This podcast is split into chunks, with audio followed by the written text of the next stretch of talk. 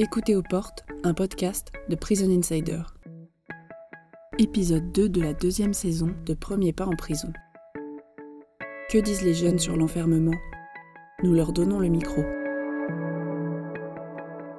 Je m'appelle Pauline Gavinari, je suis une jeune journaliste de 26 ans et euh, alors c'est un petit peu particulier puisque je suis à la fois journaliste culturelle et spécialisée aussi dans le milieu euh, carcéral. J'ai commencé euh, à m'intéresser à ces questions puisque dans le cadre de mon école, il y a deux ou trois ans, j'ai dû monter un blog sur des sujets qui m'intéressaient. Une des choses que j'aime le plus dans le journalisme, c'est la chronique judiciaire. Aller au tribunal et, aller voir euh, cette espèce de pièce de théâtre qui est complètement incroyable où chacun a son rôle.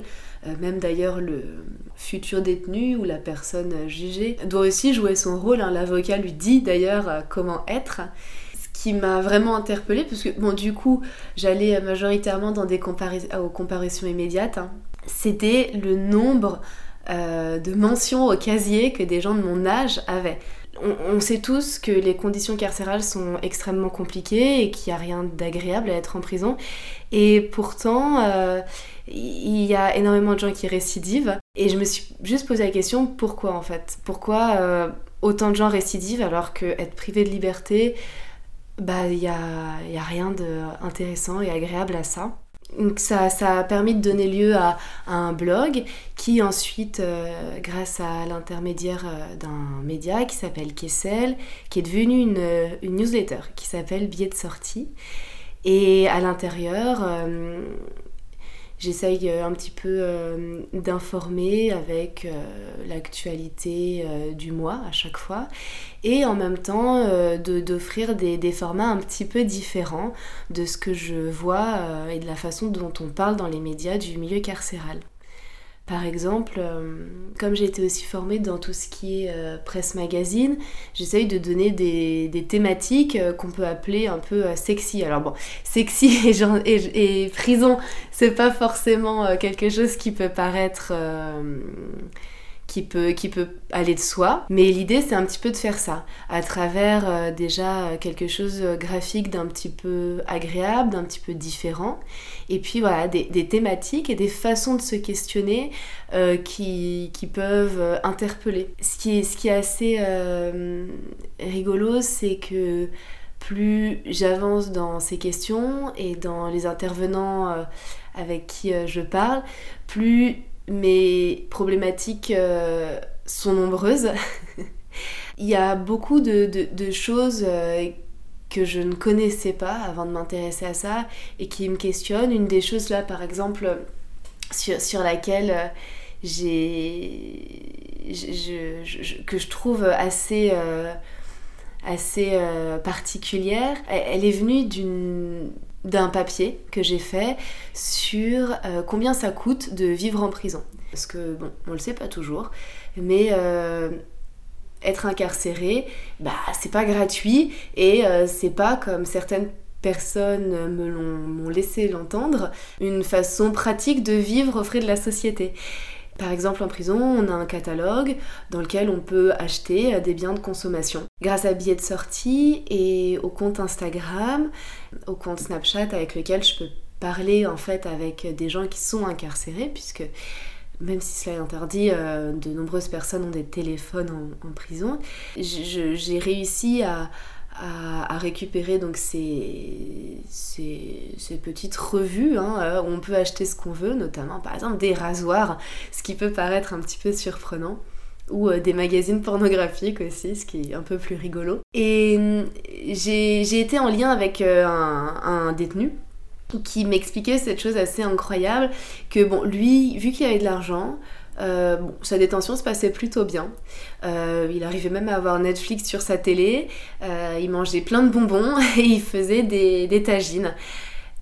Ce qui m'a vraiment questionné, c'est hum, que selon moi, en fait, on est censé être un peu égal face à la justice et s'il y a bien un endroit où on, on est censé être tous égaux, c'est en prison. Et pourtant, l'inégalité est la plus totale là-bas.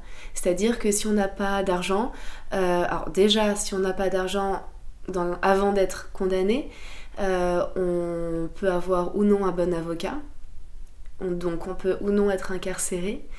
Et puis après, une fois qu'on est, est condamné, on peut bah, soit vivre avec une télé, avec un frigo, une plaque chauffante, de la nourriture, ou alors on peut vivre avec rien de tout ça et simplement un nécessaire euh, d'hygiène qui nous est fourni avec des choses souvent euh, de très basse qualité et, deux repas.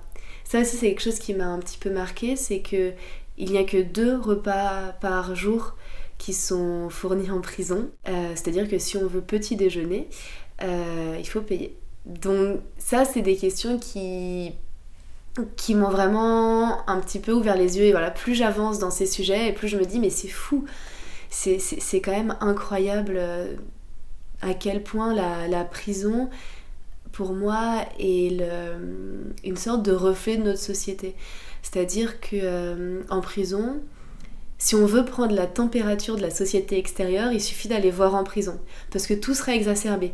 C'est-à-dire que oui, nous, on n'a plus beaucoup de médecins euh, à l'extérieur, et bien en prison, il y a encore moins de médecins. Euh, l'inégalité euh, voilà, en termes d'argent, en termes de statut social, elle est encore plus exacerbée en prison. Et finalement, c'est vraiment une façon aussi pour moi de comprendre la société, euh, bah, la, société de l'extérieur et quels sont les, les enjeux de la société extérieure.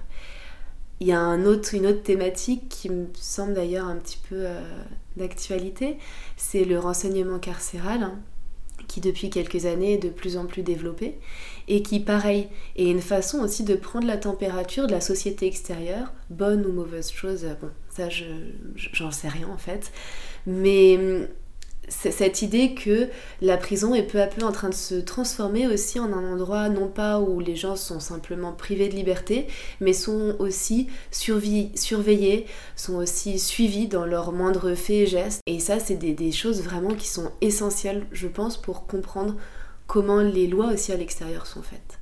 Et je pense qu'en tant que jeune journaliste, il faut qu'on soit alerté là-dessus. Euh, depuis quelques années, il y a la mise en place... Euh, alors, je crois que c'est quelque chose qui vient d'Espagne parce qu'on appelle ça les quartiers respecto. Euh, la mise en place de quartiers spéciaux, il y en a un par exemple à la prison de la santé, où l'idée c'est si on est un détenu bien sage, euh, si on, on, fait bien les choses comme il faut, qu'on s'inscrit aux activités et qu'on fait pas trop de vagues, on a le droit à rentrer dans ce quartier qui en France est traduit quand même par quartier respect. C'est-à-dire que si on est sage, on a le droit au respect, si on n'est pas sage, on n'a pas le droit. De prime abord, ça paraît bien, parce qu'on se dit, l'idée, c'est que ça contribue à la réinsertion, que la personne soit dynamique, euh, voilà, et envie de montrer la meilleure facette d'elle-même.